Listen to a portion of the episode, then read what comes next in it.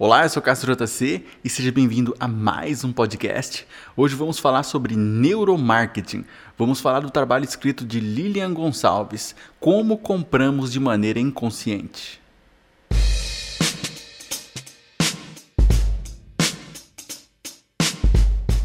Outra descoberta do neuromarketing comprova que consumidores realmente se tornam fiéis a algumas marcas. Eles não apenas experimentam os produtos, valorizam o bom atendimento e julgam suas decisões como ótimas compras. Além de tudo isso, os consumidores fidelizados se identificam com a logomarca pelos sentimentos e associação que o cérebro construiu através das experiências passadas, armazenadas em seu subconsciente. Essas associações são conhecidas como marcadores somáticos. Sabe aquela logomarca daquele seu fast food preferido em que todas as vezes em que você entra o aroma é irresistível? Faz você escolher o velho e delicioso cheeseburger com fritas? Pois então, os marcadores somáticos do seu inconsciente já armazenaram a associação da logomarca com as cores, o sabor e o cheiro característico da lanchonete e por isso você consegue praticamente sentir o aroma mesmo não estando no lugar. Como afirma o Dr. Pradip, uma vez que o aroma esteja gravado no cérebro do indivíduo, até dicas visuais poderão fazer com que ele seja reavivado até mesmo sentindo. Mas, afinal de contas, em que momento uma lembrança se torna um marcador somático? A resposta é extremamente simples. A partir do momento do seu nascimento, todos os aprendizados são acumulados pela mente inconsciente, como uma coleção infindável de marcadores somáticos. Os motivos dos choros dos bebês, seus primeiros passos, ensinamentos da época de infância, como não falar com estranhos, a forma correta de se portar à mesa, de segurar os talheres, de cortar o bife, todos os conceitos das ações certas e erradas e até mesmo as ações como dirigir, dançar, todos esses aprendizados assimilados por você de forma consciente são armazenados na memória como um marcador somático.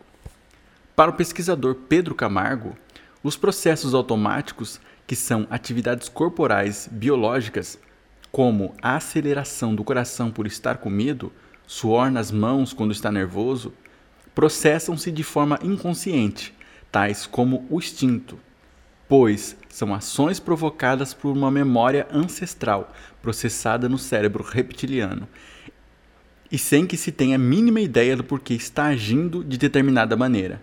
É um impulso. São ações ativadas pelos marcadores somáticos passados de geração em geração e que mantiveram a espécie humana viva longe dos ataques dos predadores e aos poucos convivendo em sociedade. Como explica Martin Lindstrom.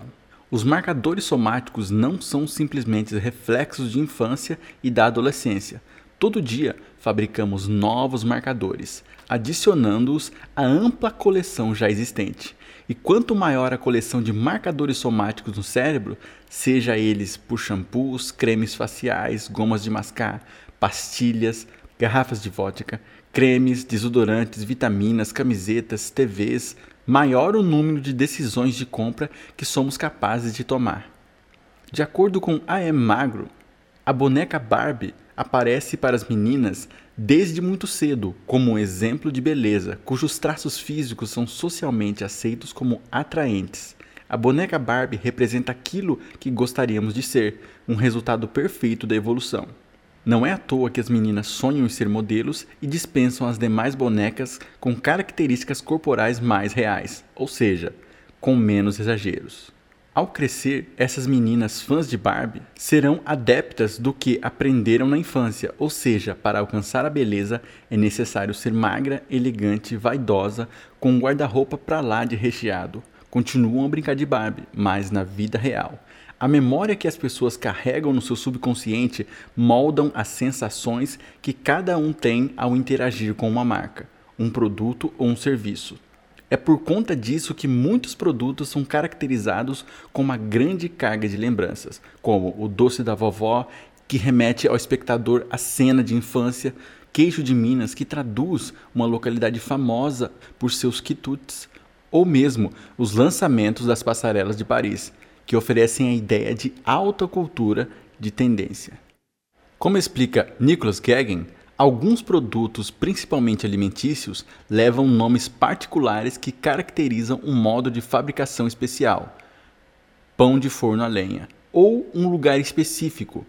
No entanto, os DOCs, denominação de origem controlada, as origens ou modos de fabricação não explicam tudo, não permitem descrever o produto, a região nem aonde fabricou ou moldou.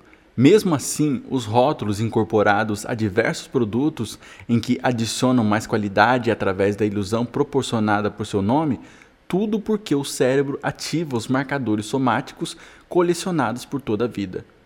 Uma das mais famosas marcas de produtos alimentícios do Brasil, a Forno de Minas, carrega as delícias de Minas Gerais em seu nome e ativa os marcadores somáticos dos seus consumidores, que sempre se recordam da fama do povo mineiro de fabricar guloseimas caseiras como os doces de compota, doces de leite e, é claro, o pão de queijo. Aqui é Cássio JC e muito obrigado por acompanhar mais esse podcast. Lembre-se de se inscrever, deixar o seu like. Grande abraço e até o próximo podcast.